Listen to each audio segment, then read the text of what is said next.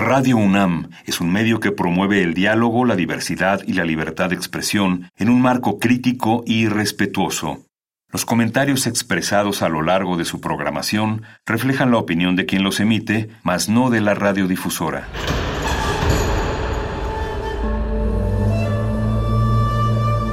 Un templo para la apreciación del ser mediante el sonido. mediante el sonido. Para nosotros. El sol sale durante la noche. Nuestros gritos llevan la mesura del silencio. Y el descontento está lleno de baile y risas. A todo, incluso a nosotros, nos resistimos. La Universidad Ustedes y nosotros somos Resistencia modulada.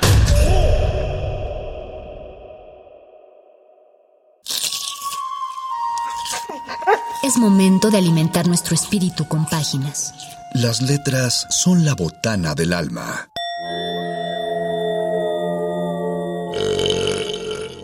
Recuerda la máxima. Los libros son como los tacos. Aún los malos son buenos. Muerde lenguas.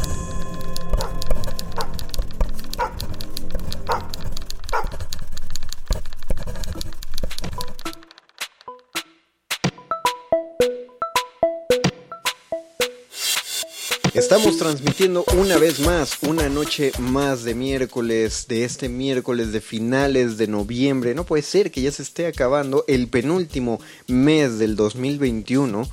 Sería interesante conocer qué significó el 2021 para muchos y muchas de ustedes, para todos quienes estén escuchando este programa, qué significó el 2021 para en, cuestión temporal, es decir, alguien alguien sintió ¿Alguien siente que el 2021 fue algo? ¿El 2021 tiene cara? Porque el 2020 definitivamente tenía una cara, una cara espantosa. Todos deseábamos que el 2020 se acabara como, como si eso implicara el final de algo. Y, lo significó. Fue el final del 2020. Pero, pero ¿a, qué nos llevó este? ¿Soy, ¿Soy solo yo? ¿Alguien más? ¿Nadie más tiene esta sensación de que el 2021 fue como, como brumoso? Cuenta este año, no, no nos consideraremos que, lo vivimos, que, que, tenemos alguna experiencia de él. Esta y otras reflexiones nos esperan a lo largo de esta noche, ya que estamos comenzando su barra nocturna radiofónica universitaria preferida, Resistencia Modulada. Le mando un saludo, un agradecimiento y un un, abrazo también les mando. Y si pudiera les mandaría un esquite, pero como no puedo, solo mando un abrazo a toda la producción de Radio UNAM, a la gente que está trabajando presencialmente allá en las instalaciones de Adolfo Prieto 133, allá en la colonia del Valle, que ya han vuelto eh, trabajadores. Bueno, de hecho hay trabajadores que jamás se fueron de la estación. Eh. Eh, las cabinas se vaciaron un poco, pero hay gente que todavía está yendo a cabina. un saludo a la a los amigos de locución eh, y un agradecimiento a ti, sí, a ti te estoy hablando específicamente, escucha o escucho, que nos ha sintonizado esta noche de miércoles esperando escuchar resistencia modulada y más aún, si me estás oyendo a mí es porque estás esperando escuchar muerde lenguas. O probablemente no, probablemente sintonizaste y estás escuchando como efecto colateral mi voz como efecto colateral estás escuchando Muerde Lenguas, pero tú viniste a escuchar a nuestros invitados que vamos a tener esta noche. Tuve la oportunidad de platicar con dos grandes creadores escénicos eh, para un proyecto que se va a estrenar a principios de diciembre. Eh, perdón que me distraje un momento, pero es que cuando uno dice principios de diciembre, como que no lo siente tan principio. El, el primero de diciembre no se siente como el inicio de algo, se siente como la curva final. Ah, es muy interesante este fenómeno del tiempo porque cómo creamos convenciones. Digo, para el planeta Tierra no ha pasado nada más, ¿no? No hay una diferencia entre noviembre y diciembre, pero para nosotros dice mucho. Eh, sobre todo el cambio de año. Repito, el 2021 tuvo una cara bueno, eh, yo soy el Mago Conde, agradezco que eh, me estén escuchando, me escuchan gracias a tres personas. Número uno, a Luis Flores del Mal, que le mando un saludo, que no ocupó el micrófono esta noche porque lo ocupó la semana pasada y lo va a ocupar la próxima. A la segunda persona es a Lucas Alberto Benítez, alias Betoques, quien es productor de este programa. Y también, tercera persona, a Mónica Sorrosa, alias Moni, que también es productora de este programa. Esas, esas tres voluntades se unificaron para que yo pudiera tomar el micrófono esta noche y llegar hasta vuestras mercedes para hablar esta noche con Aine Martelli y José Luis Cruz, ambos involucrados, o más bien creadores, no, no, involucrados, ellos son la columna vertebral, el espíritu, el alma, el tuétano y la carnita el proyecto Manuscrito 512. Eh, yo conocí el proyecto el mismo día, bueno, en el momento que estoy grabando esto, este mismo día. Es grabado el programa, tengo que recordarles. No lo sé, llevo 20 meses recordándolo, diremos que sí. Yo conocí el, el proyecto el día de hoy, yo sabía que existía, sabía que lo estaban desarrollando, pero no sabía la magnitud de lo que estaban haciendo.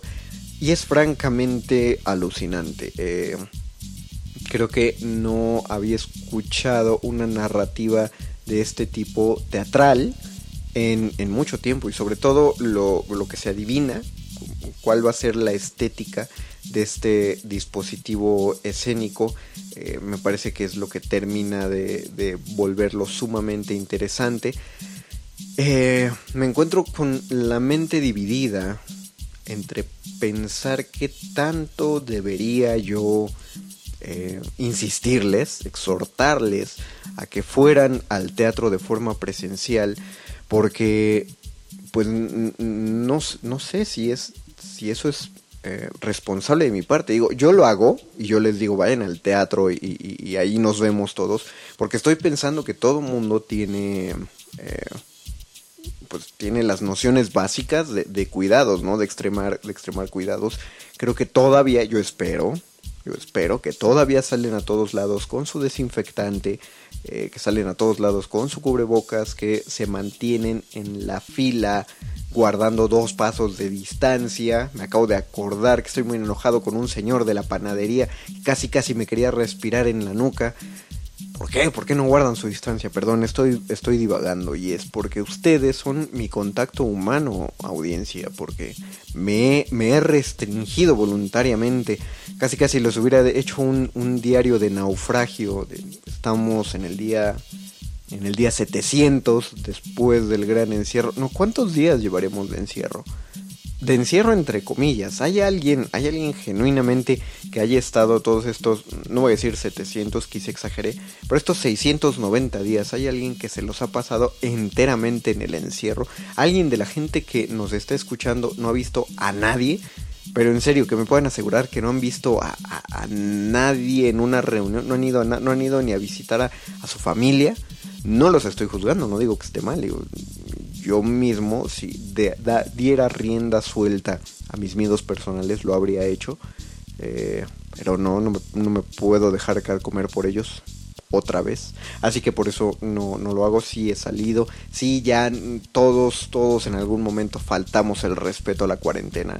Ya creo que no podemos decirlo, pero justo pregunto si hay alguien allá afuera que lo pueda hacer. Bueno, todo esto salió porque yo no sé si recomendarles que vayan al teatro. Obviamente por el, por, por el cariño, por la unión de camada, de, formar parte de mi tribu teatral, pues obviamente les voy a decir que sí, ¿no? Vayan, vayan al teatro, por favor. Eh, lo necesitamos. Pero pues, bueno, no sé, o sea, los cines ya se ven con gente. Yo no he ido al cine. Y eso es muy lamentable para mí, porque hay, hay al menos tres grandes películas que ya me perdí eh, en tiempos recientes, eh, ni siquiera, ni siquiera a lo largo de estos dos años, en, tres meses para acá, que no he visto justamente porque todavía me da cosa ir al cine, ni modo, pues me los pierdo ahí. Pero, pero yo creo que para 2022 ya me voy a dar ese gusto y les preguntaría, les pregunto a audiencia, esperando que me contesten a través de Facebook Resistencia Modulada, Twitter arroba R Modulada, qué experiencias se van a permitir ya para este 2022. hace, hace dos años que no piso un museo.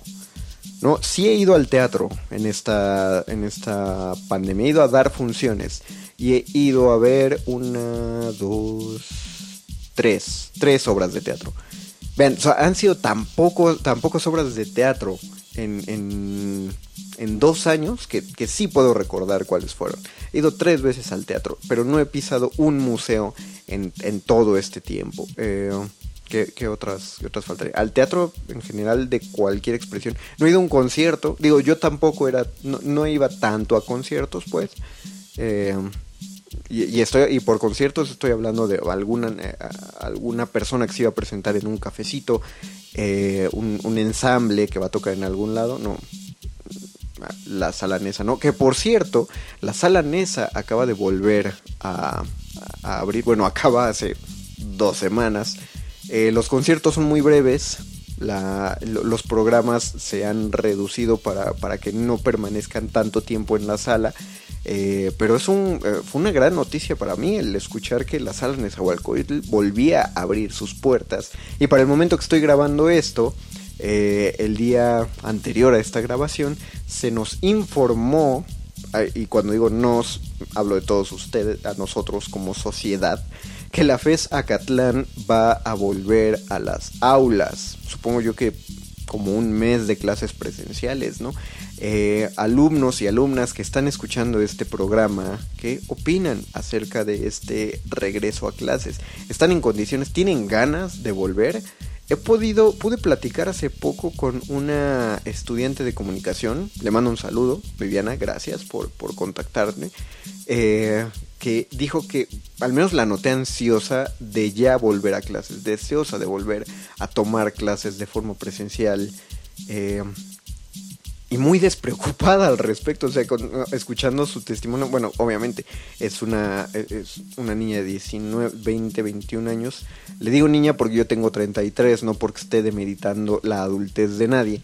Eh, obviamente uno ya se siente en este limbo extraño de los 30 años donde no eres ni no te sientes ni maduro ni viejito, pero pero ahí estás. Eh, pero sí, ella muy despreocupada de, volver, de nada de miedo de regresar a las actividades presenciales y yo, yo espero tener ese mismo espíritu para 2022. Pero bueno, disculpen que prolongara esta introducción tanto, les digo, son mi contacto humano. Eh, vamos a, voy a hacer una pausa musical y luego vamos a escuchar eh, la entrevista de Manuscrito 512 con Aine Martelli y José Luis Cruz. Esto es Muerde Lenguas, Letras, Taquitos y regreso al regreso al teatro.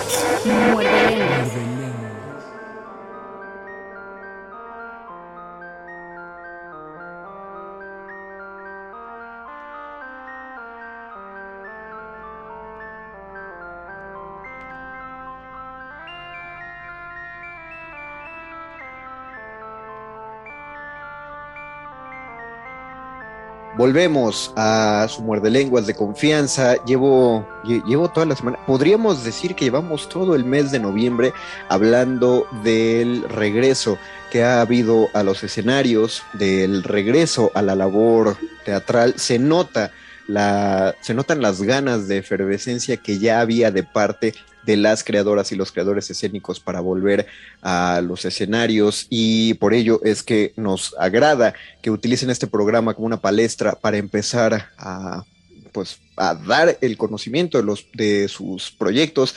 Reinvito a la gente, lo voy a mencionar cada 20 minutos para que no se les olvide audiencia que los reinvito a que ustedes apoyen estos proyectos y colaboren de lleno en la medida de lo posible eh, dicho de forma menos amable, que paguen sus boletos y que ayuden a la gente que está, que está viviendo a propósito de esto. Y para la entrevista del día de hoy, para lo que tenemos aquí, ya están nuestros invitados virtuales, nuestros invitados en esta videollamada, en nuestra cabina digital, a Aine Martelli y a José Luis Cruz. Bienvenidos, me da muchísimo gusto y es un honor tenerlos de invitados en esta ocasión a Muerde Lenguas. Bienvenidos. Muchas gracias, Mario. Muchas gracias. Muchas gracias por la invitación, Mario. No, no, no, gracias a ustedes por, por aceptar la videollamada, por darse un espacio para esto, para que nos platiquen acerca de manuscrito 512, que de hecho, eh, pues creo que habría que empezar por ahí, que nos cuenten acerca de esta, de esta historia ficticia, pero eh, que se desdobla en varios planos de, de, existencia y de creencia de la realidad. Cuéntenos, ¿qué es el manuscrito 512? Bueno, el manuscrito 512 es una, una invención, un, eh, texto que en realidad es un pretexto para contar una historia fascinante. Eh, es una especie como de eh, Miss Anabim, como decía por ahí un gran novelista eh, francés, que es una apuesta en, el abismo, ¿sí? Es como una, eh, que, decía André Gide, ¿sí? Eh, es un, una historia sobre la historia dentro de la historia, ¿sí? que va jugando con una serie de contextos y realidades eh, muy distintas y le da vuelo a la imaginación. La, eh, el tema central es la búsqueda o el encuentro con un manuscrito, 512 justamente, que se da a lo largo de, de la historia de las civilizaciones. Eh, en los orígenes, este texto ficticio, inventado por nosotros, eh, se origina en, en las, en, los antiguos eh, civilizaciones como Egipto. Se supone que de ahí viene, ¿sí? es una especie de papiro, un papel perdido, un libro antiguo que inspira a otros libros porque está contenida eh, o contenido todas las historias jamás eh, este, inventadas dentro de la imaginación del ser humano. Entonces es como una caja de Pandora, ¿no? Es una caja que vas descubriendo, que vas develando en muchos contextos y a través de esto se va contando esa historia que es narrada simultáneamente por, por la actriz, ¿sí? que interpreta a varios personajes, y al mismo tiempo por una eh, sucesión, justaposición de imágenes que se dan en el tiempo y en el espacio, ¿sí? que es una eh, eh, sucesión de imágenes poéticas que se dan a través de recursos muy eh, digamos, de la artesanía teatral, ¿sí? que tiene que ver con el teatro de papel, con la arquitectura en papel, como el juego de, el teatro de muñecos. En fin, hay, un asunto fascinante alrededor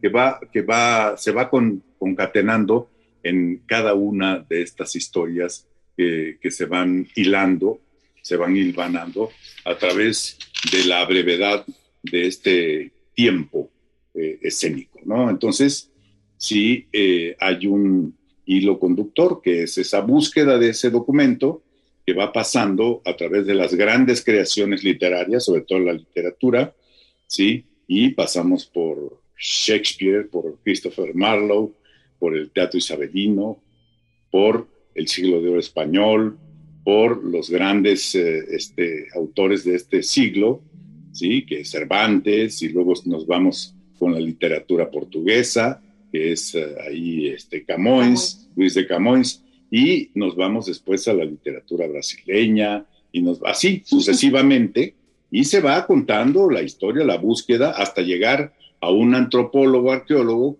que se encuentra con este documento ya en eh, América. Y él descubre que en ese documento está cifrado, está la historia cifrada de El Dorado.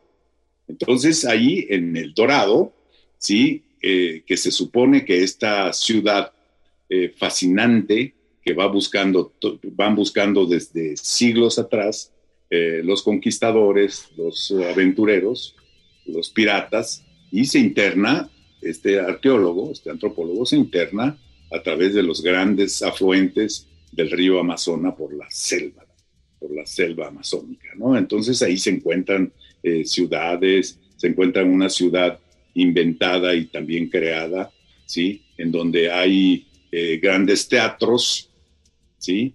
Que eh, hacen una... teatros que son producto de la explotación y la, de las maderas, y ahí se da una... en este teatro, construido a principios del siglo XIX por un, por un conde ¿sí? portugués, y se da eh, eh, los grandes programas de la ópera, ¿no? Sí, este, los grandes programas de la ópera en la selva, ¿no? Digamos. Y ahí se encuentra, el, arqueólogo se encuentra con un indio que él está enseñando y vendiendo unas cabecitas diminutas, ¿no? Entonces se fascina el arqueólogo, el antropólogo, y le pregunta dónde, de dónde sacó esas cabecitas. Entonces lo lleva, lo interna en la selva días y días y días hasta que llegan a una aldea y ahí efectivamente se da cuenta que hay una eh, eh, un ritual indígena en donde eh, se describe esta reducción de las cabecitas para ofrecerlas como culto a la muerte y habla también del paralelismo que hay entre esta cultura y los aztecas, por ejemplo. Y ahí se desarrolla, se sigue desarrollando hasta que este hombre, el antropólogo, le manda, le envía a un tío suyo que vive, ¿sí? En los eh, primeros años del siglo XX, que vive en, es un empresario que vive en una urbe de hierro, ¿sí? En el norte de América, Entonces ahí le manda un paquete y le regala unas dos cabecitas. Este se fascina, estaba quebrado en los negocios y le dice que le mande más, porque ve un negocio futuro. En fin, se empieza a, establecer el comercio de estas cabecitas desde la selva hasta allá y se empieza a desarrollar una parte comercial y eh, como hay una necesidad, la urbe de hierro empieza a fascinarse, ¿sí? Los ciudadanos de esa urbe se fascinan por las cabecitas y empieza a haber una demanda, ¿sí? De este producto. Entonces empieza a, eh, eh, a plantear ya a producir de manera industrial las cabecitas y empieza la matazón de las comunidades indígenas, ¿no? Entonces, eh, el, chamán de la, el jefe de la tribu dice, bueno, pues hay que producir a más velocidad. Entonces le declara la guerra a otras tribus y empiezan a matar y a matar y a matar hasta que se dan cuenta de que hay una devastación ahí de la humanidad y dicen, oigan, tienen que parar este asunto. Y por otro lado, la demanda seguía. Después de estar comerciando en una tienda, había más de, de 80, 200 este, sucursales en, el norte y en toda Europa, ¿no? Entonces se convierte en una gran industria. Paralelamente a esto, al desarrollo de esta industria, ¿sí? Eh, el antropólogo, arqueólogo, desarrolla otra industria que es la industria maderera. Entonces, en esta industria maderera eh, se desarrolla también y se van exportando eh, maderas preciosas y todo eso, y se va devastando la selva. Entonces, eh, hay una, una crisis, entonces el gobierno, eh, digamos, brasileño tiene que parar todo esto y empieza, después de las crisis, se provoca una crisis económica mundial por la carencia de las cabecitas. Eh, finalmente hay una debacle, ¿sí? estamos hablando de, de la debacle económica del, del, de los años 20, en el 29 pero fue por la, a causa de las cabecitas. las mujeres, eh, las bellas mujeres ricas, la usaban, lo usaban como collares, lo usaban como aretes, como este, en los dientes, etcétera, se iban de diferentes tamaños. ¿no? Entonces, eh, después de todas, se, se dice, por ahí cuenta la leyenda, que fueron perdiendo su lengua original estas comunidades indígenas y eh, se desarrolla una lengua única, que es el inglés, y todas las lenguas desaparecen. Entonces, continúa la metáfora, continúa todo esto, y eh, este, se siente muy deprimido el arqueólogo, ¿sí? y renuncia a todo, ¿sí? y con los últimos pobladores de, la, eh, de las comunidades, este, se va con 10 balsas internando en el río eh, Xingu para llegar al, afluente mayor del Amazonas para ir a buscar eh, la ciudad, digamos, dorada, ¿no? Ahí termina la historia. fui, fui víctima de la metaficción generada en esto porque al, principio, y qué bueno que, lo, que lo hicieron, qué bueno que lo hizo maestro, eh, se remarcó el hecho de que es una historia ficticia. Pero hay tanto, hay tanta redondez en todo esto y toca tantos tópicos de la realidad que yo me puse a dudar así y, en un momento yo estaba diciendo, sí, ok, eso sí pasó. No, no, no.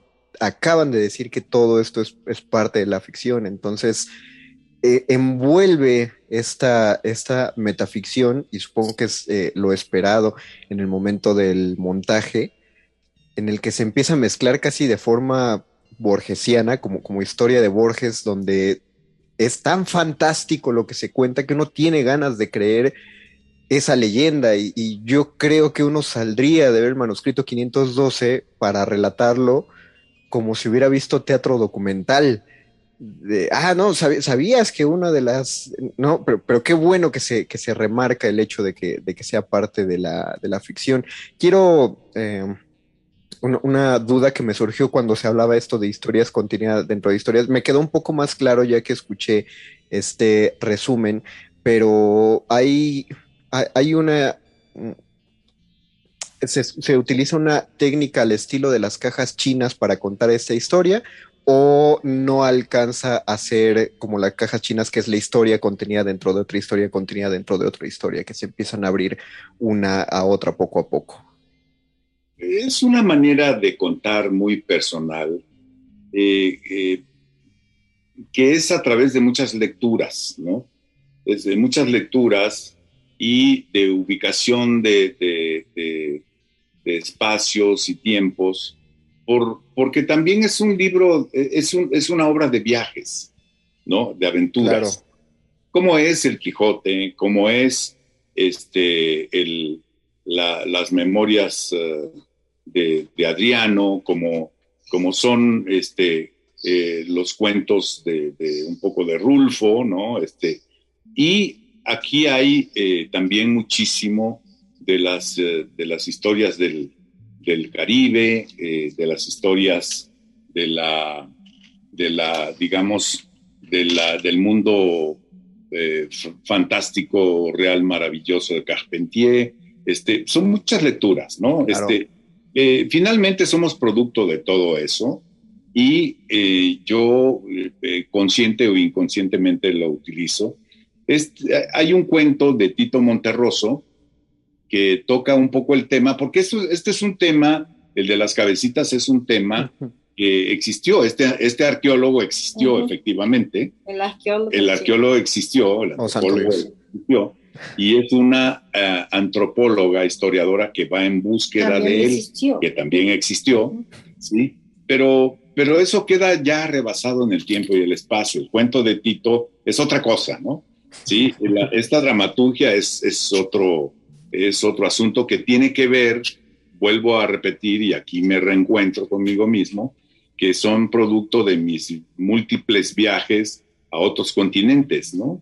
¿sí? porque yo soy un viajero empedernido y retomo todo esto, que es, eh, digamos, un viaje eh, que tiene que ver eh, por una ansiedad y una necesidad de creación dentro de un, viaje de un lapso de un año dentro de la pandemia.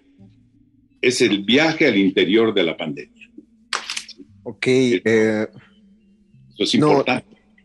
No, y, sí da esta sensación de eh, que, muy buenas referencias y nos queda mucho más claro al momento de, eh, por ejemplo, el, mundo de Carpentier. También me sonó a los libros, ya que se mencionó a Cervantes, algo más al estilo de lo del Persiles, que, que, es justamente este, esta visión eh, occidental, pero occidental europea a propósito de, del llamado Nuevo Mundo, cómo es que se crea esta, esta aura de enrarecimiento, esta, esta realidad, pues que podría decir una realidad alterna, cómo la traducen al aparato escénico, cómo, eh, qué, es lo que la gente va a ver.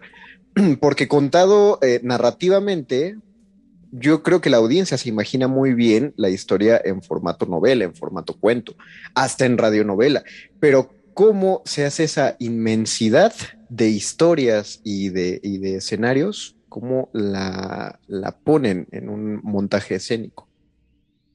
Es un, digamos, es un pretexto, ¿no? Es un, para mí siempre los textos en el teatro, en mis espectáculos, son un pretexto, o es un subtexto, eh, que del texto saco un subtexto, y ese subtexto se convierte en en el pretexto para eh, conducir eh, una guía, ¿sí? Una guía que es narrada por metalenguajes que tienen que ver con el ámbito visual, con las metáforas espaciales y eh, qué más que la imaginación febril de, un, de un infante o de una imaginación de los eh, niños que eh, tiene que ver con el teatro de papel. ¿no? Es, claro. es algo que, que, se va descubriendo, que va descubriendo eh, los hilos conductores de todas estas historias que van dialogando con, con, el texto y con el personaje o los personajes, ¿sí? Porque además es una actriz en escena, ¿sí? Es una un actriz. mundo, es una actriz.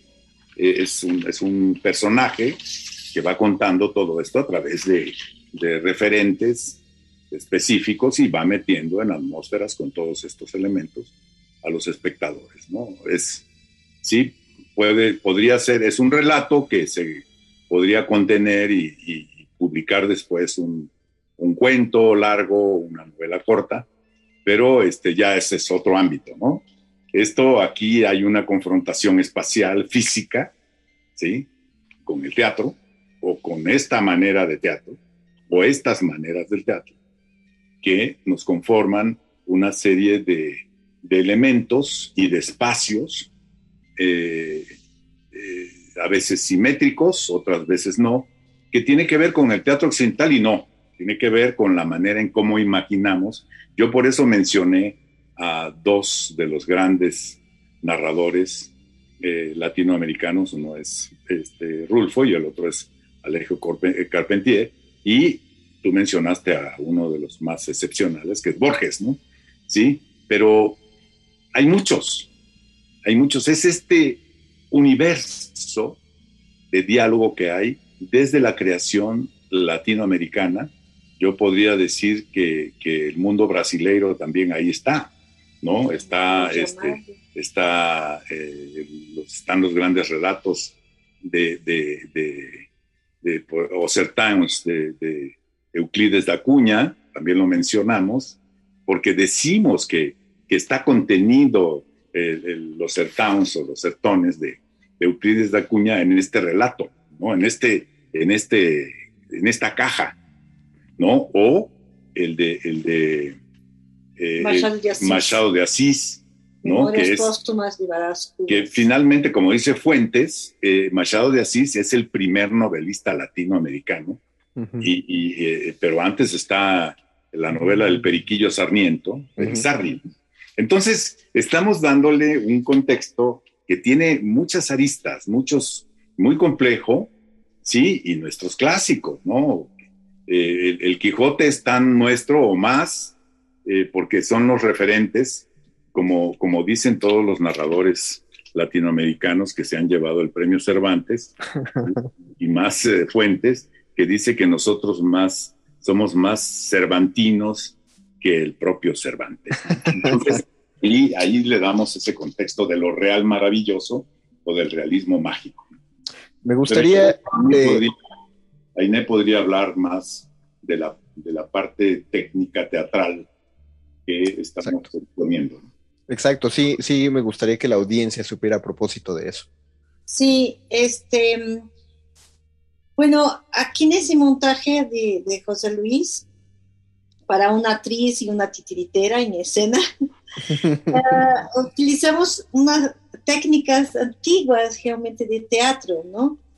Como es el teatro de objetos, como el teatro de papel, uh, se utiliza el teatro de sombras, se utiliza también unas, una cajita donde contiene una especie de pergamino también que va dando vueltas, que llaman cranks, ¿no? Sí. Que es un rodillo que va, eh, era una forma antigua de contar cuentos, ¿no? Este, eh, como que el manuscrito, por el mismo lenguaje que tiene y va llevando de una cosa a otra y otro cuento y otro cuento, también en la técnica pasamos de la actriz que es Gertrudis, ¿no? que es una antropóloga, arqueóloga, uh, a Percival Harrison Fawcett, que es el antropólogo arqueólogo, ¿no? La actriz pasa, ingleses. son ingleses ambos, ¿no? Entonces la actriz pasa de un personaje a otro personaje, ¿no? Y, pero llevando estos objetos, ¿no? todo el tiempo para contar y hablar un poco antes de hablar del tema de Percival, hablar de las cabecitas, entonces salen pequeñas cabezas diminutivas, ¿no? Este, muy feas, pues sí. Este, y habla del procedimiento, ¿no? Todo el procedimiento de la, la reducción de las cabezas, ¿no?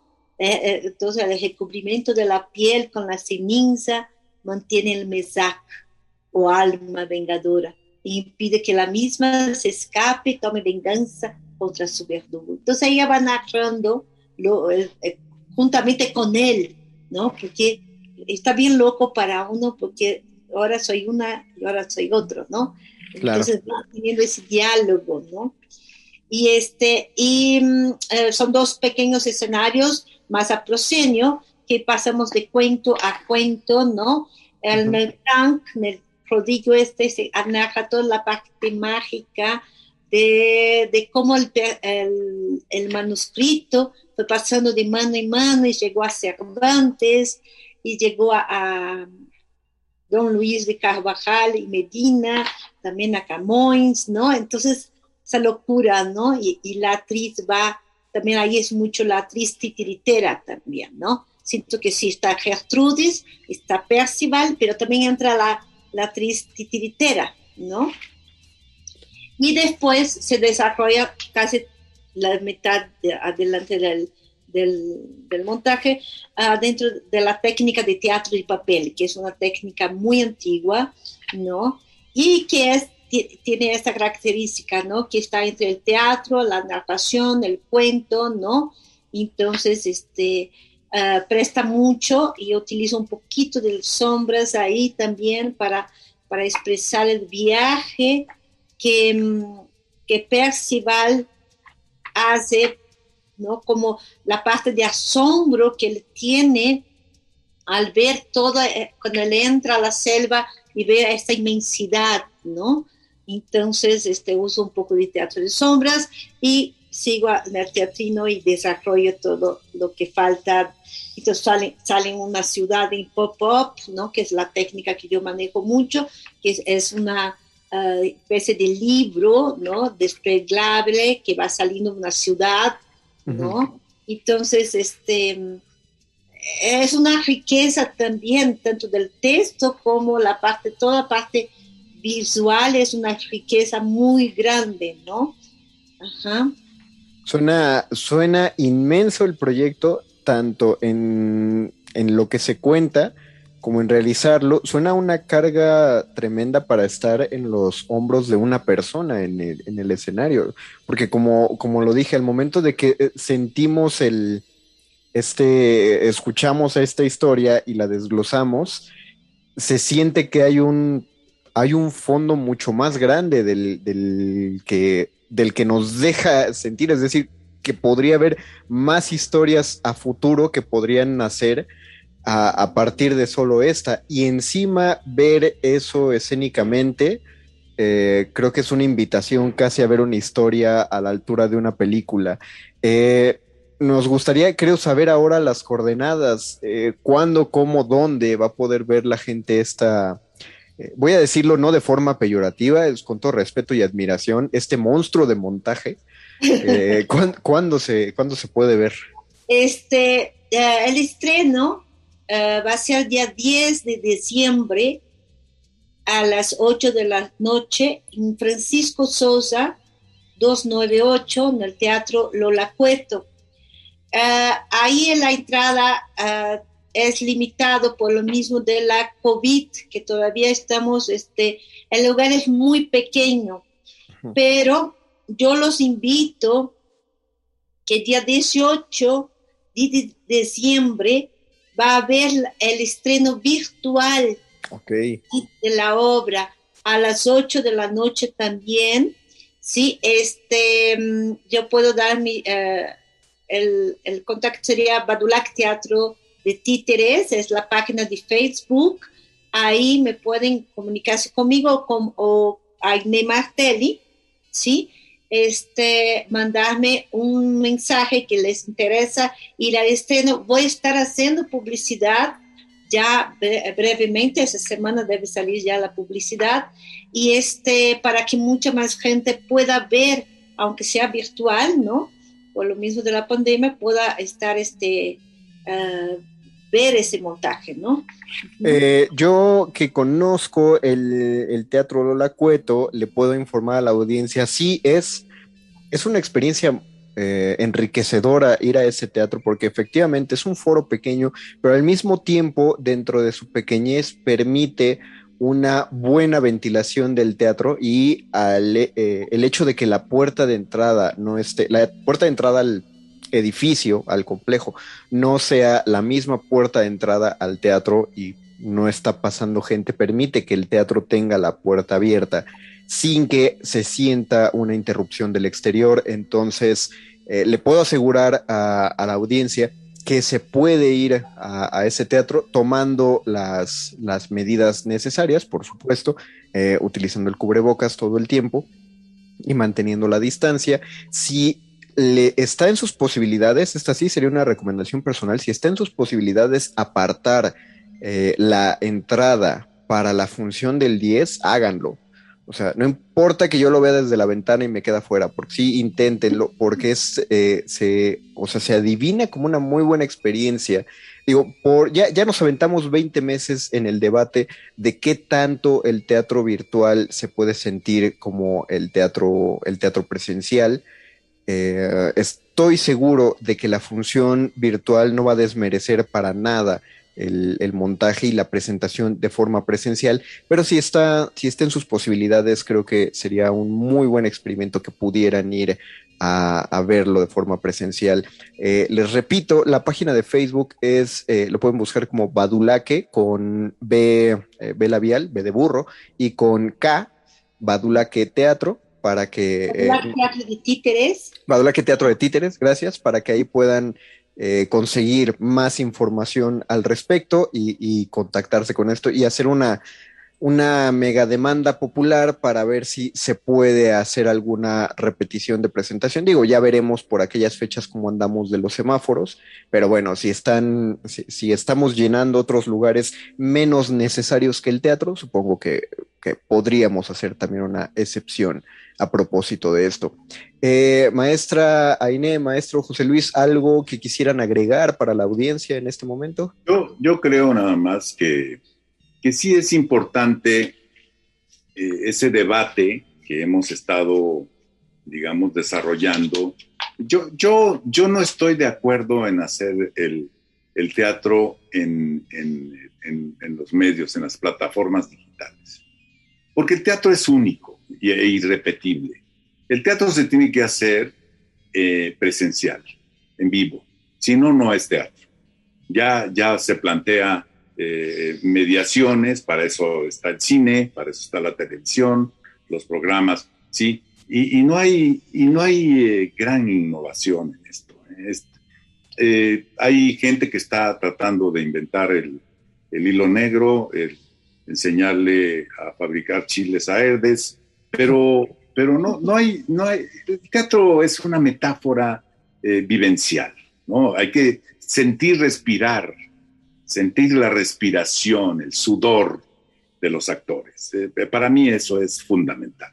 Y yo hago, mira que yo hago espectáculos monumentales, ¿sí? Este, y en esta ocasión, para mí lo atractivo es reducirme a un espacio eh, pequeñísimo, con elementos eh, que tienen una riqueza eh, fundamental en, en, ocasiones de un metro, metro y medio, y de ahí pasan cosas extraordinarias, porque he hecho espectáculos con 200 actores en escena, ¿no? Este, lo hice, el último que hice fue en el Zócalo, ¿sí? el otro lo hice en Chiapas con 80 en escena, etc.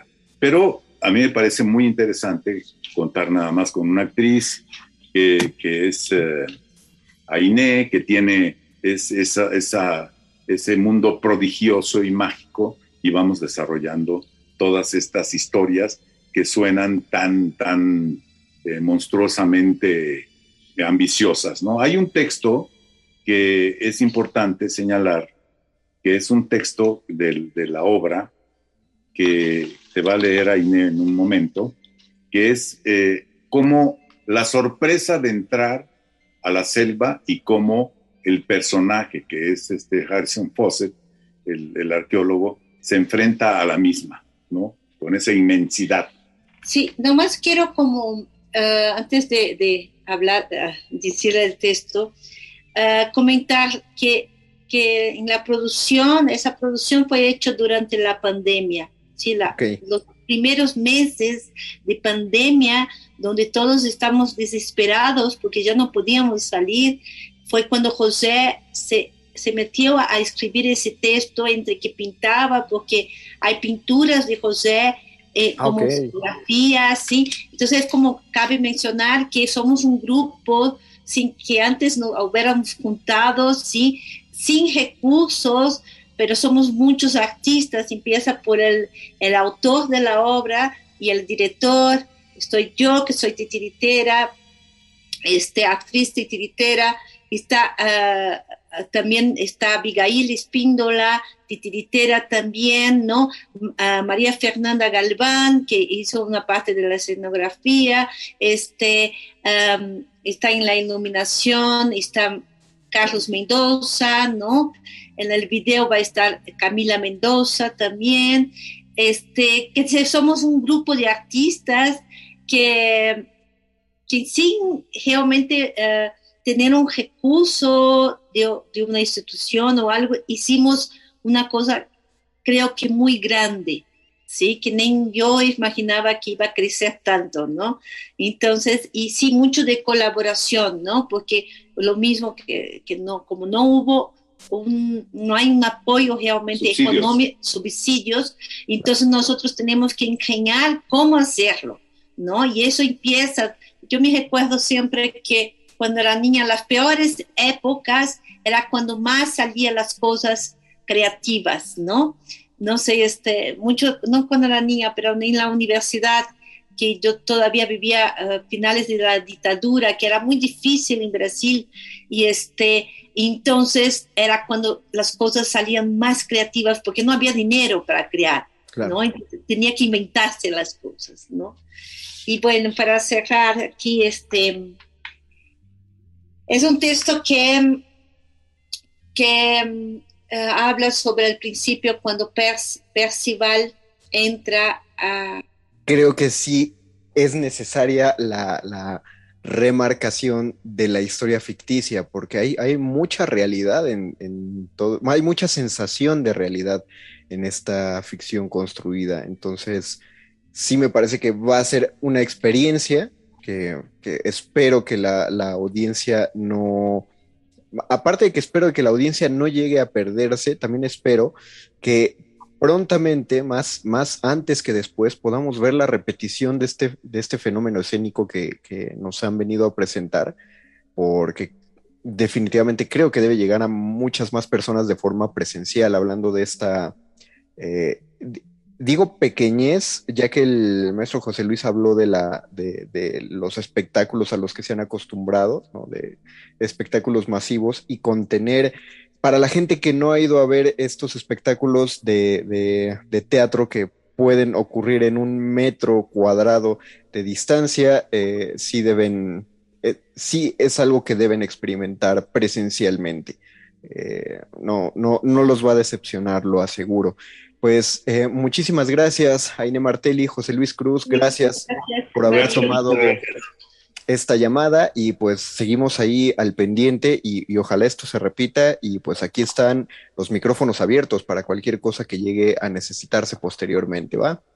Sí, muchas gracias Mario. Gracias, gracias Mario. Gracias a ustedes, yo me despido. Nos escuchamos dentro de dos semanas, pero Muerde Lenguas va a seguir sonando la próxima semana con mi compañero Luis Flores del Mal. Y Resistencia Modulada todavía le quedan dos horas, así que por favor no se desconecten. Yo fui, yo fui, yo estoy inventando, estoy mezclando estos tiempos verbales. Yo fui, soy, sigo siendo y seré el Mago Conde. Nos escuchamos en el próximo Muerde Lenguas. Hasta la próxima.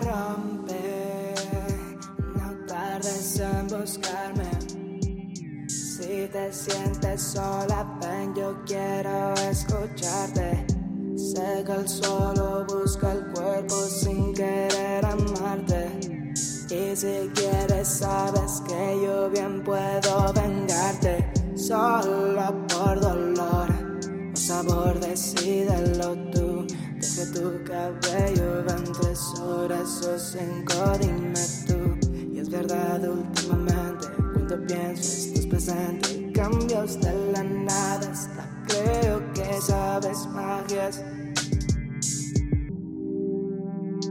Por dentro se estremece, sientes fuerte, dímelo.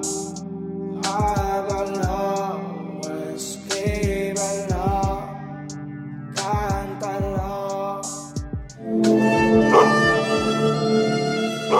enseñanza del día. El dinero no compra la felicidad. Pero compra libros y tacos. Y eso se le parece mucho. Medítalo. Un individuo puede resistir casi tanto como un colectivo, pero el colectivo no resiste sin los individuos. Manifiesto. No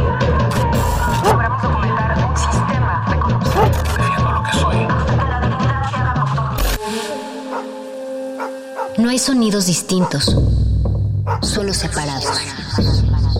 Tu cuerpo es una revolución. Manifiéstate.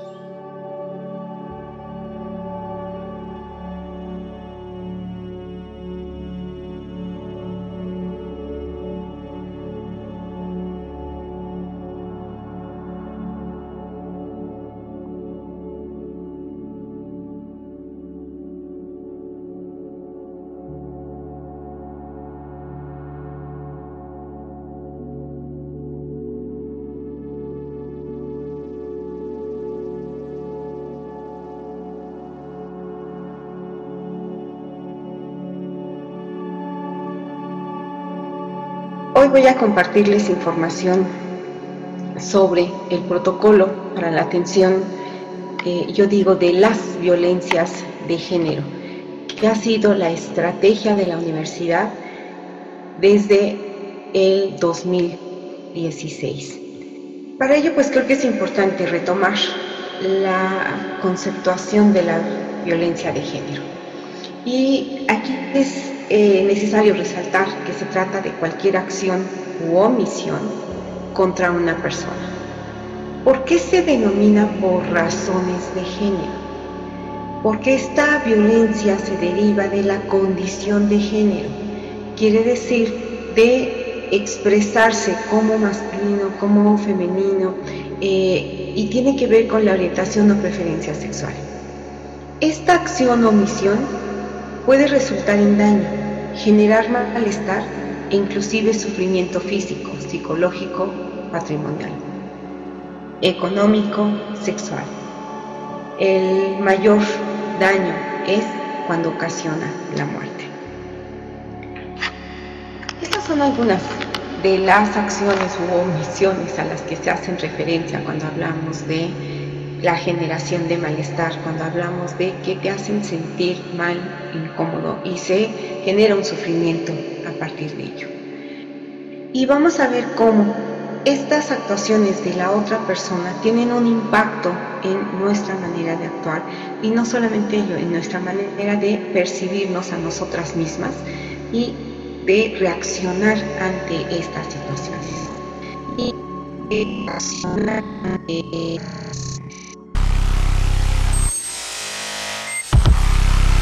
Manifiesto.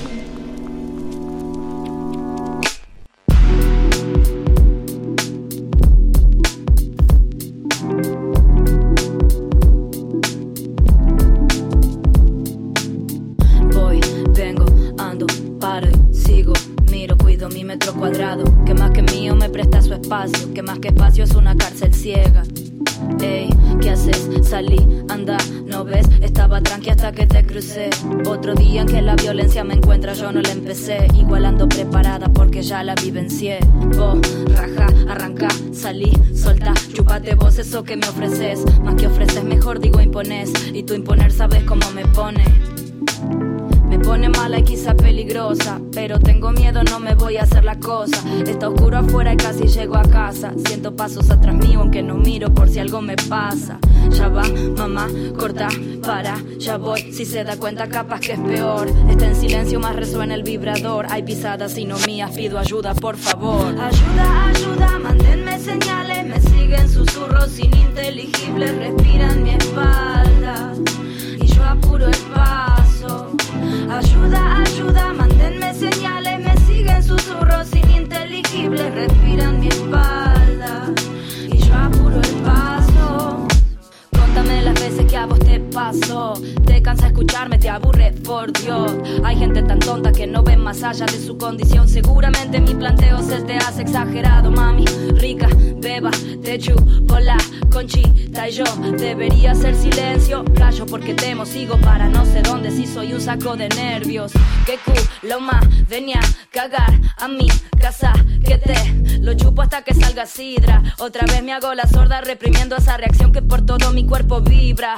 Ya fue, me doy vuelta, no quiero ser tu diversión. El objeto inanimado de repente despertó y vino a darte clases de respeto. Ayuda, ayuda, mándenme señales, me siguen susurros ininteligibles, respiran mi espalda y yo apuro el paso.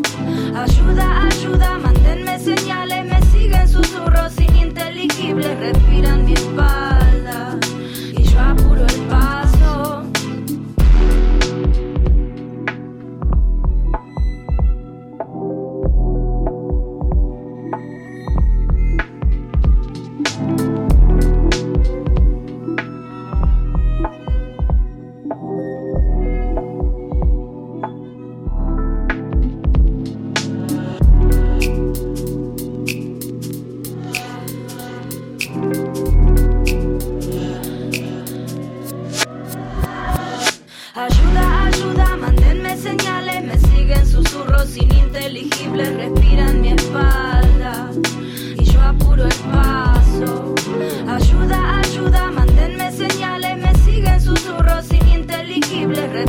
respiran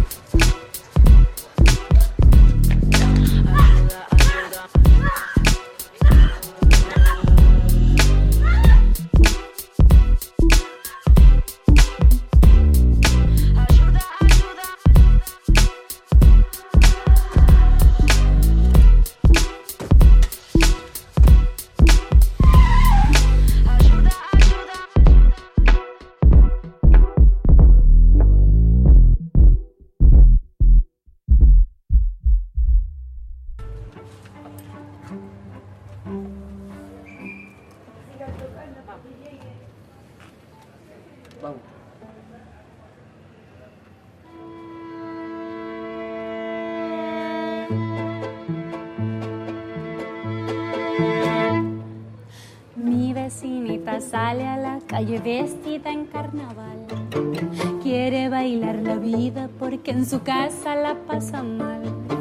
Pega en su cara una lentejuela con forma de luna. Borda en su falda el nombre que llevó una hermana muerta. Así como las aves vuelan haciendo forma vi formarse en la calle un círculo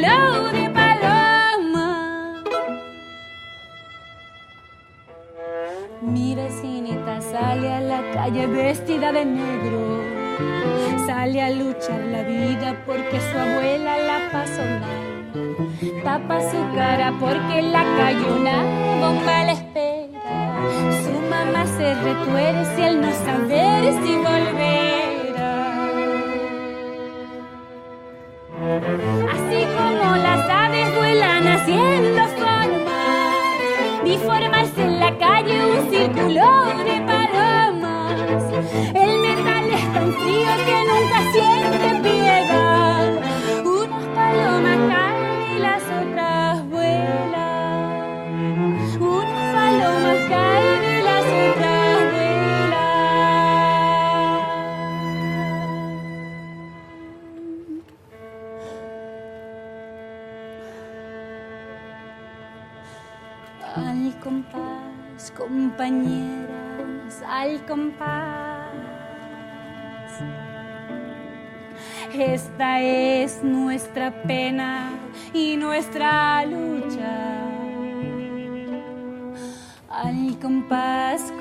compañeras al compás. Este es nuestro canto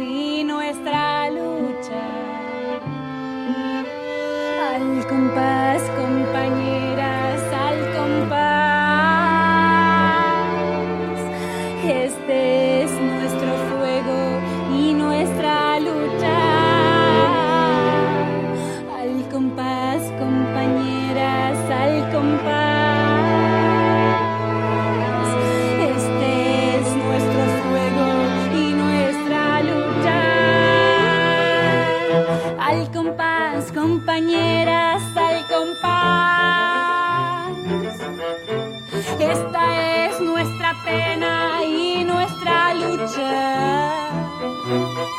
Al compás, compañeras, al compás.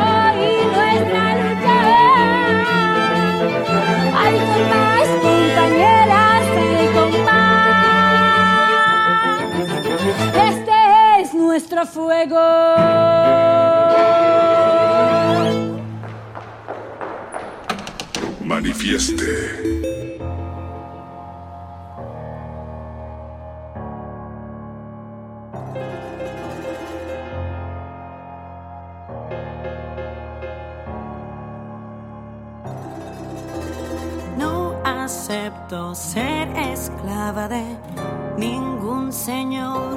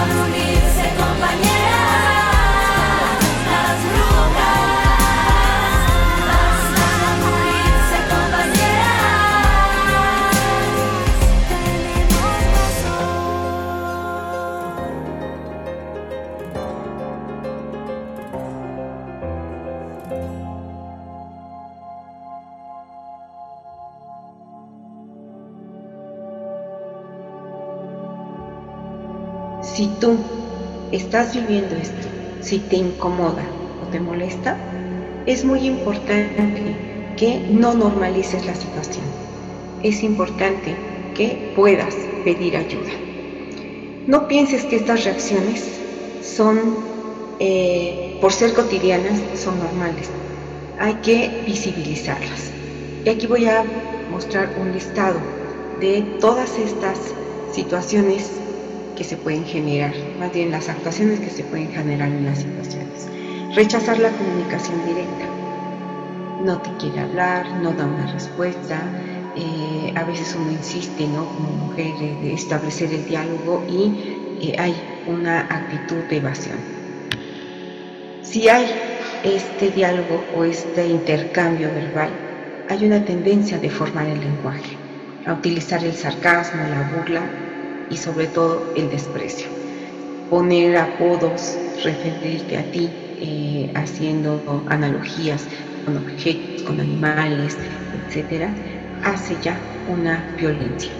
Mentir, descalificar lo que haces o lo que produces, que es distinto a desacreditar a tu persona. Generalmente la descalificación se acompaña de la desacreditación de tu ser y esto hace que haya una inducción al error. A veces estamos seguras de lo que queremos, de lo que vamos a hacer, de la decisión que tomamos. Y el sarcasmo, la comunicación indirecta, la desacreditación puede inducirnos al error, a, realizar tareas equivocadas. Y esto va aumentando gradualmente eh, hasta lograr un aislamiento. El aislamiento no es solamente físico, no es que me recluyan en un espacio y eh, me dejen incomunicado. Tiene que ver con solicitar contraseñas de correo, solicitar mi contraseña o mi eh, patrón digital para el teléfono celular, de tal manera que me van condicionando para no establecer comunicación con la familia, con las amistades, con eh, otras personas con las que tengo una relación escolar, laboral o inclusive un vínculo emocional y afectivo. Otra manera, y son usadas en nuestra universidad, son las no atadas. Y aquí vamos a ver que las violencias por razones de género no solamente atañen a las mujeres, también a los hombres. Cuando ingresan a los equipos deportivos de fútbol o cualquier, yo tengo muy presente el de fútbol americano. ¿Por qué? Porque cuando transito o transitaba por el eje 10 eh, y Avenida Universidad, se transvisten como mujeres, a veces traen cadenas, collares de perros y la novatada es que estén exhibidos ahí solicitando inclusive eh, un apoyo económico para poder ser incorporados a un grupo y tener un sentido de pertenencia. ¿Cuántas veces en aras de ese sentido de pertenencia, en aras de ser reconocidas y reconocidos, aceptamos el abuso de poder y la imposición de una autoridad?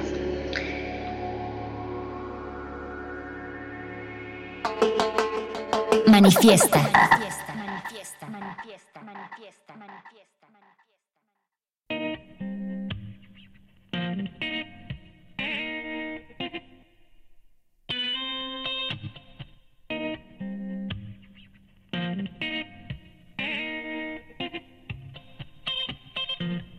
say I gonna burn on fire. Yo quiero vivir sin miedo. I'm trying to stay out of trouble. Yo quiero vivir sin miedo. Walk away from the madman. Voy a vivir sin miedo. From the madman that gave me candy. Quiero vivir sin miedo. You will never step into promised land, cause Scotland do not want dirty sheets like you, girl. No, I do not want to follow rules. I play my way, that's why they say this girl is on fire. Do not know what is my church, but I know where's my God and what he wants from me now. I know it's always on my side, cause by a miracle I found an angel in you.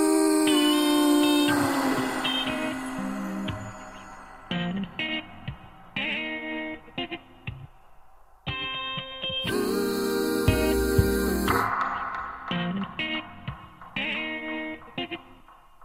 Listen.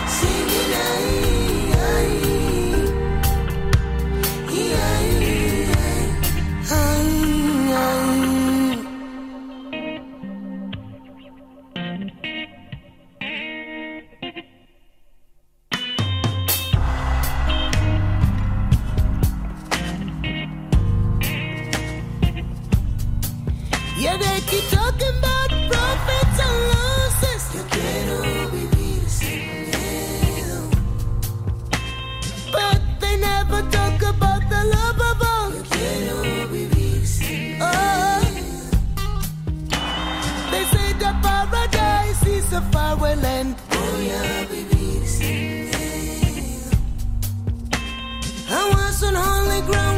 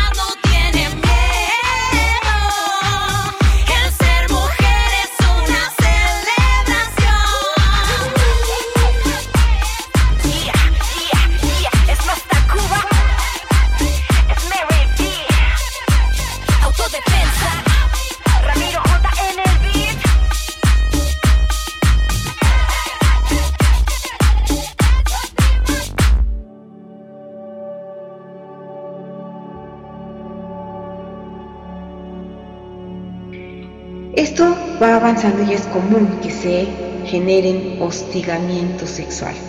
Tenemos también el hostigamiento laboral, sin embargo, eh, es más evidente, eh, sí, pues más evidente el hostigamiento sexual.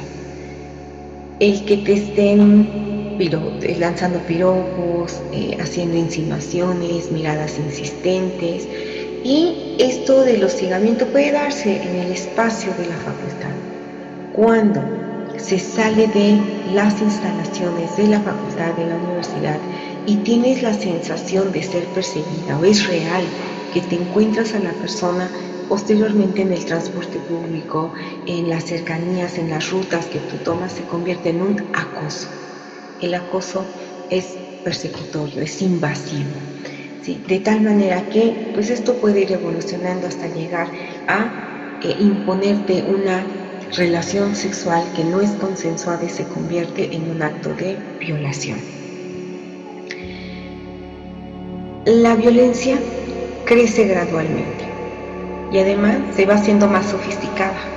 Por lo tanto, va tomando la forma de una espiral, porque inicia por cosas sutiles, por cosas eh, relacionadas con la afectación verbal, va avanzando hacia la afectación física, hasta un, ya lo mencionamos, el aislamiento ¿sí? la imposición de coitos hasta el asesinato. Esto es muy importante visibilizarlo porque todas estas afectaciones, cuando tienen la intención de controlar, de dominar, de someter y de causar daño, se convierten en actos de violencia. La violencia de género, entonces, tiene distintas expresiones. Por eso es que hablamos de las violencias de género en plural. La física, porque daña tu cuerpo. Si te empuja, te patea, te da cachetadas, te arrincona, te arroja objetos, eso es violencia física. La violencia psicológica daña tu autoestima te insulta, te humilla, te desacredita, te descalifica, te aísla, te cela, porque el celo es una manera de irte aislando de las demás personas. ¿Por qué? Porque hay una vigilancia permanente. Recuerdo a una, a una chica con el novio, le llama al celular y le dice, ¿dónde estás? Y ella eh, contesta, ¿no? Pues en mi casa. Y le dice él, ¿sí? pues a ver, enciende la licuadora.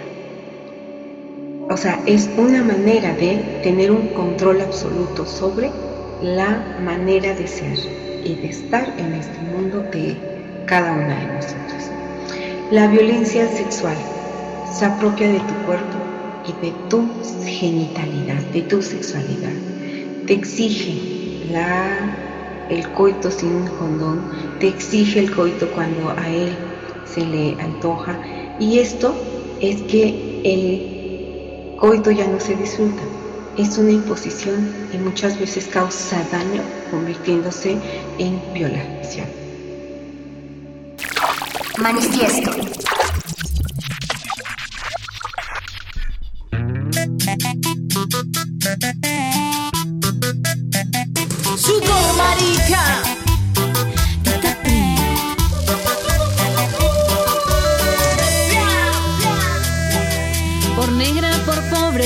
Puta mujer, por ser amenaza para esta teocracia. Toda esta miseria no puede durar si late el deseo de vivir en paz.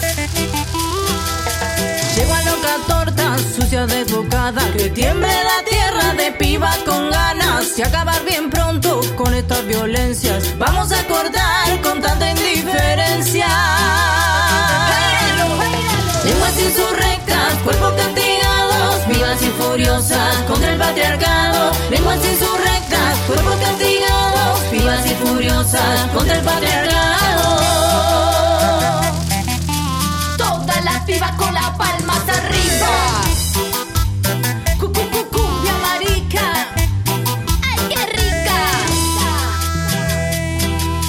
Y payos, rey de la la pantalla. Decimos que estamos en plena batalla. Sabemos que es menos con capa y espada que armando trincheras con esta manada.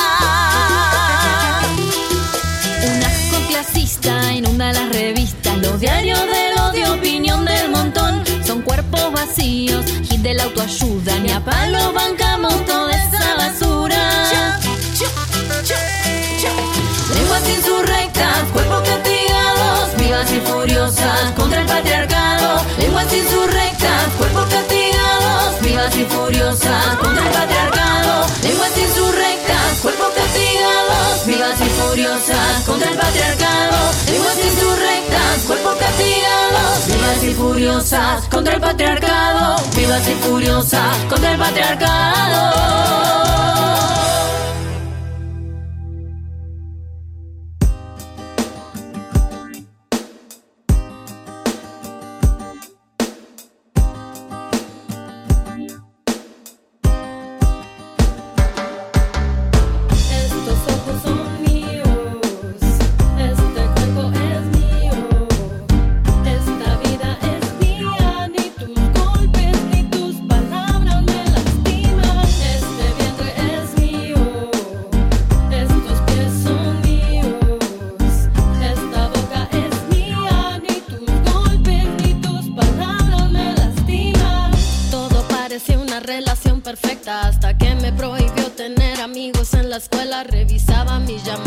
Mis mensajes controlaba. Decía que lo hacía porque a mí me amaba yo, que me sentía tan enamorada. No me percataba de que ya estaba encerrada cuando me pidió que me casara. Hacete encantada, pero creo que era el miedo de sentirme abandonada.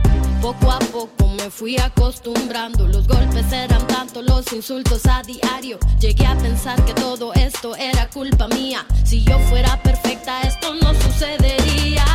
Llora sangre, mi cuerpo llora sangre. En mi propio hogar de paz no encuentro un instante. Tanto dolor, no hay cuerpo que lo aguante.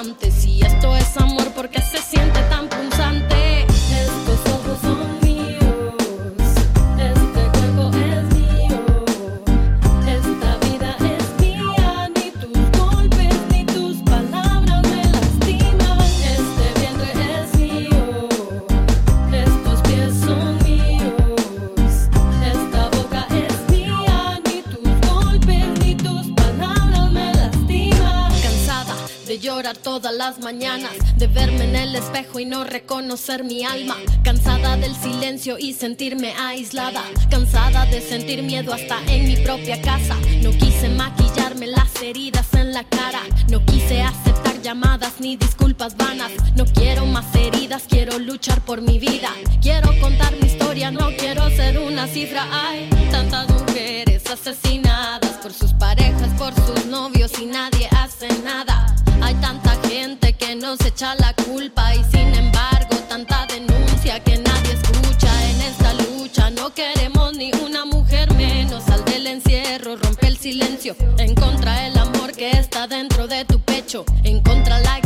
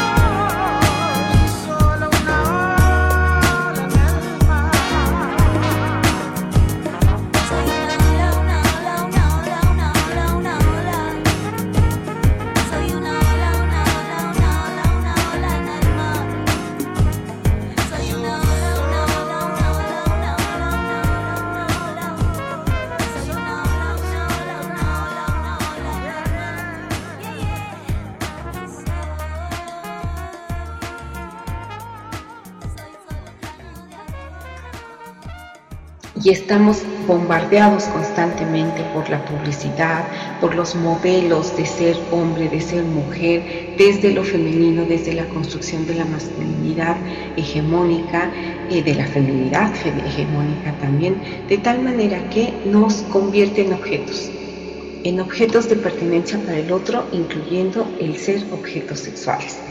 Se apropia eh, de tu dinero y de tus bienes, entonces ejerce violencia patrimonial y económica.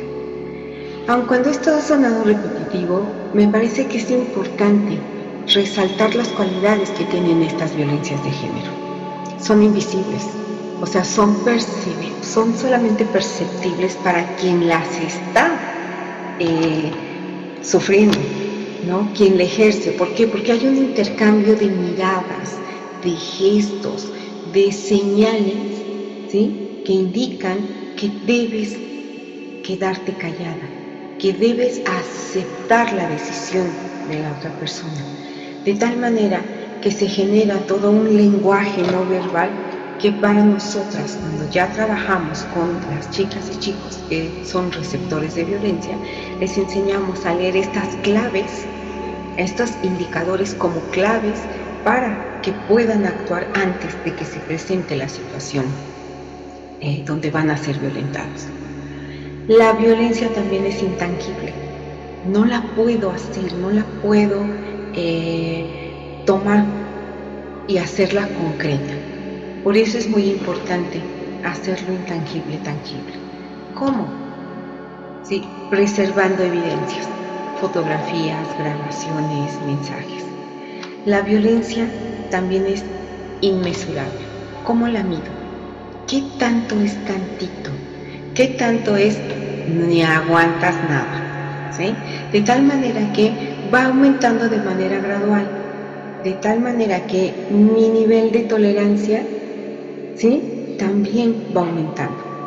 Y entonces toleré la mentira, acepté el engaño, acepté la inducción al error, acepté el golpe y entonces se va aumentando, aumentando hasta aquí, no la puedo medir. Necesitamos buscar las maneras de medirla.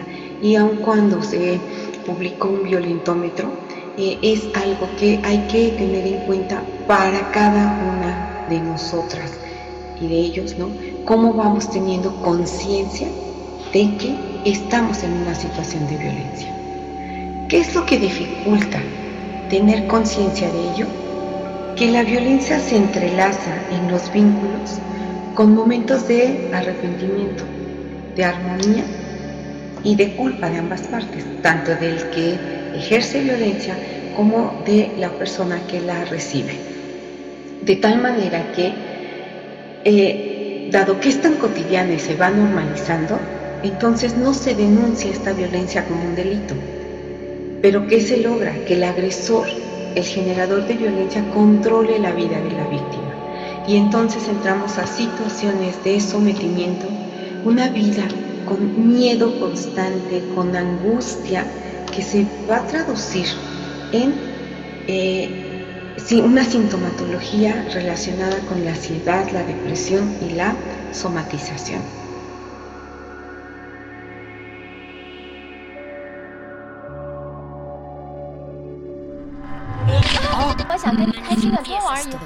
Manifiesto.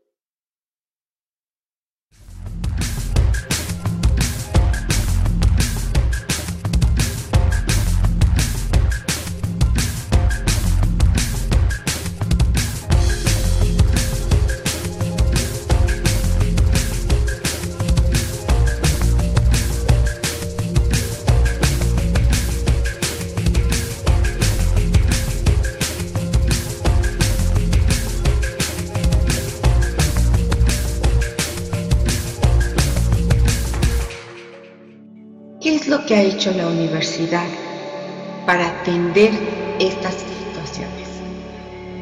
Nuestra universidad es un reflejo de las problemáticas nacionales y hemos vivido desde hace muchos años una situación de violencia social, de violencia cultural, que se ve reflejada en las relaciones interpersonales en nuestra universidad. Se creó el protocolo para la atención de casos de violencia de género en la universidad en, mil- en el 2016 y fue publicado en agosto del 2016 para implementarse. El programa de sexualidad humana para noviembre del 2016 ya estábamos atendiendo especialmente a mujeres jóvenes, estudiantes y trabajadoras que habían sido objeto de las distintas violencias que ya se mencionaron. El protocolo fue implementado y al ponerlo en marcha se fue haciendo un análisis de qué había que, habría que mejorar. De tal manera que en el 2018 se hizo una revisión ya con evidencias empíricas sobre qué mejoras habría que hacerle y entonces en marzo del 2019 se hace una segunda edición de este protocolo para la atención de los casos de violencia de género en la universidad. Junto con ello, se publica un protocolo amigable para que fuese más sencilla la comprensión de las etapas para levantar una queja, para atender una situación de violencia y sobre todo para comprender los procesos que están incorporados en este protocolo. Ya mencionamos los actos de violencia de género y lo primero que se requiere saber es que si estamos o no en un acto de violencia y en qué casos puede actuar la universidad, a quién atiende el protocolo y quién puede presentar una queja. La respuesta a todo ello es que ya mencionamos que la violencia de género se distingue de otras violencias porque afecta a las personas en función de su sexo, de su género y de las expresiones que se puedan tener respecto a las diversidades sexogenéticas. Es importante para ello determinar si un acto representa realmente una violencia de género por acción por omisión, como ya lo mencionamos, y si esta situación va a tener una consecuencia inmediata por una simetría de poder de uno hacia el otro. De tal manera que cualquier persona de la comunidad universitaria, llámese estudiantes, docentes, trabajadores, personal de confianza, puede activar una queja ¿sí? recurriendo a este protocolo. ¿En qué condiciones? Cuando esta relación de poder, esta relación de violencia se genere dentro de las instalaciones universitarias. Cuando ocurra también en espacios distintos a las entidades universitarias, pero que estén involucradas en los eh, eh, programas formativos de la universidad.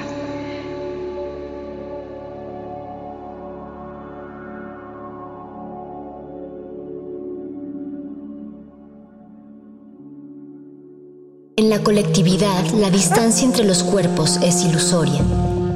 Pero en esa distancia está nuestro manifiesto.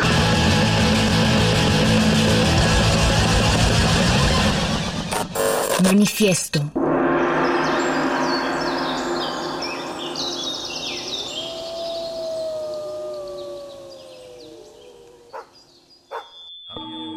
Resistencia modulada.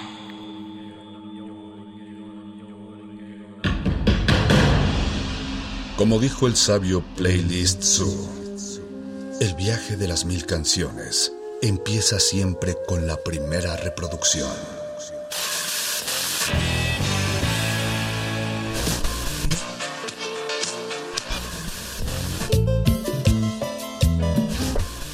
A continuación, un maestro te abrirá la puerta de su lista de reproducción.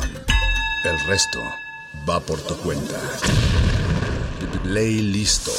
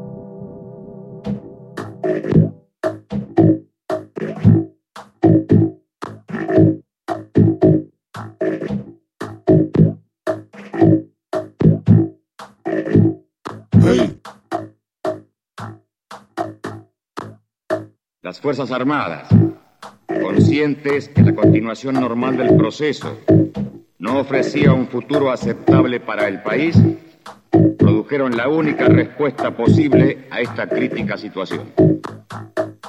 Tal decisión, fundamentada en la misión y la esencia misma de las instituciones armadas, fue llevada al plano de la ejecución con una mesura, responsabilidad, firmeza y equilibrio que han merecido el reconocimiento del pueblo argentino.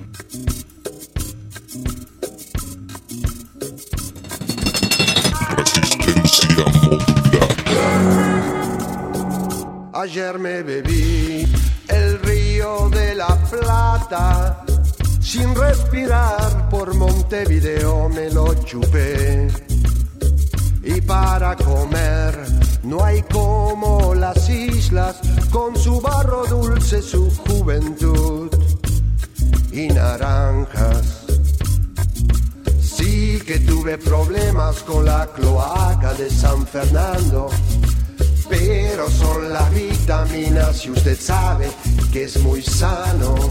Sí que tuve problemas con la cloaca de San Fernando, pero son las vitaminas y usted sabe que es muy sano. ¿Por qué se te ocurre tanto ahora?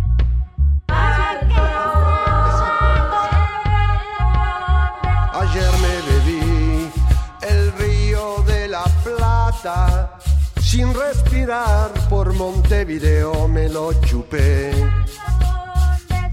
El agua no es transparente y no nos muestra sus joyas. Y el pasado no nos muestra los naufragios.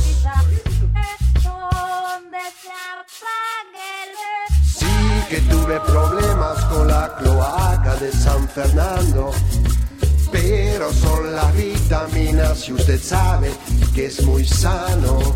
Sí que tuve problemas con la cloaca de San Fernando, pero son las vitaminas y usted sabe que es muy sano.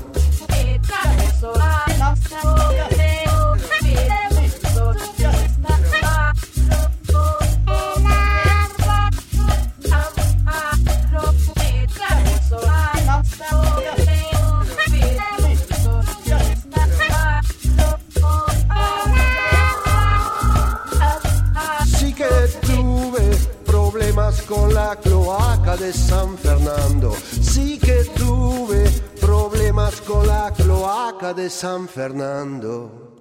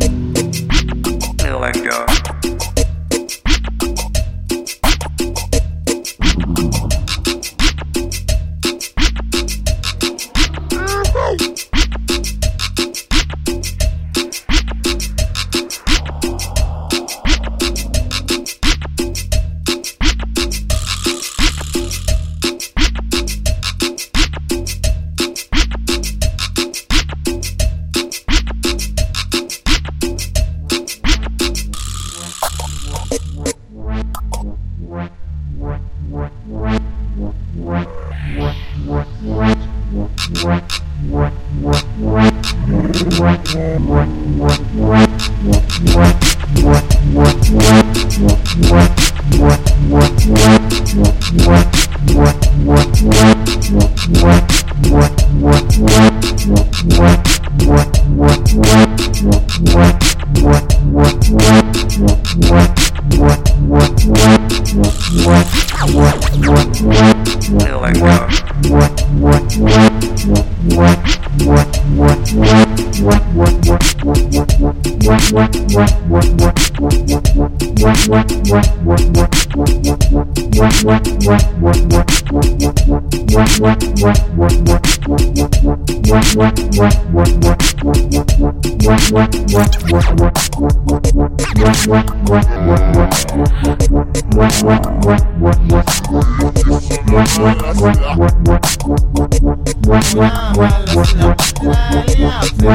myself.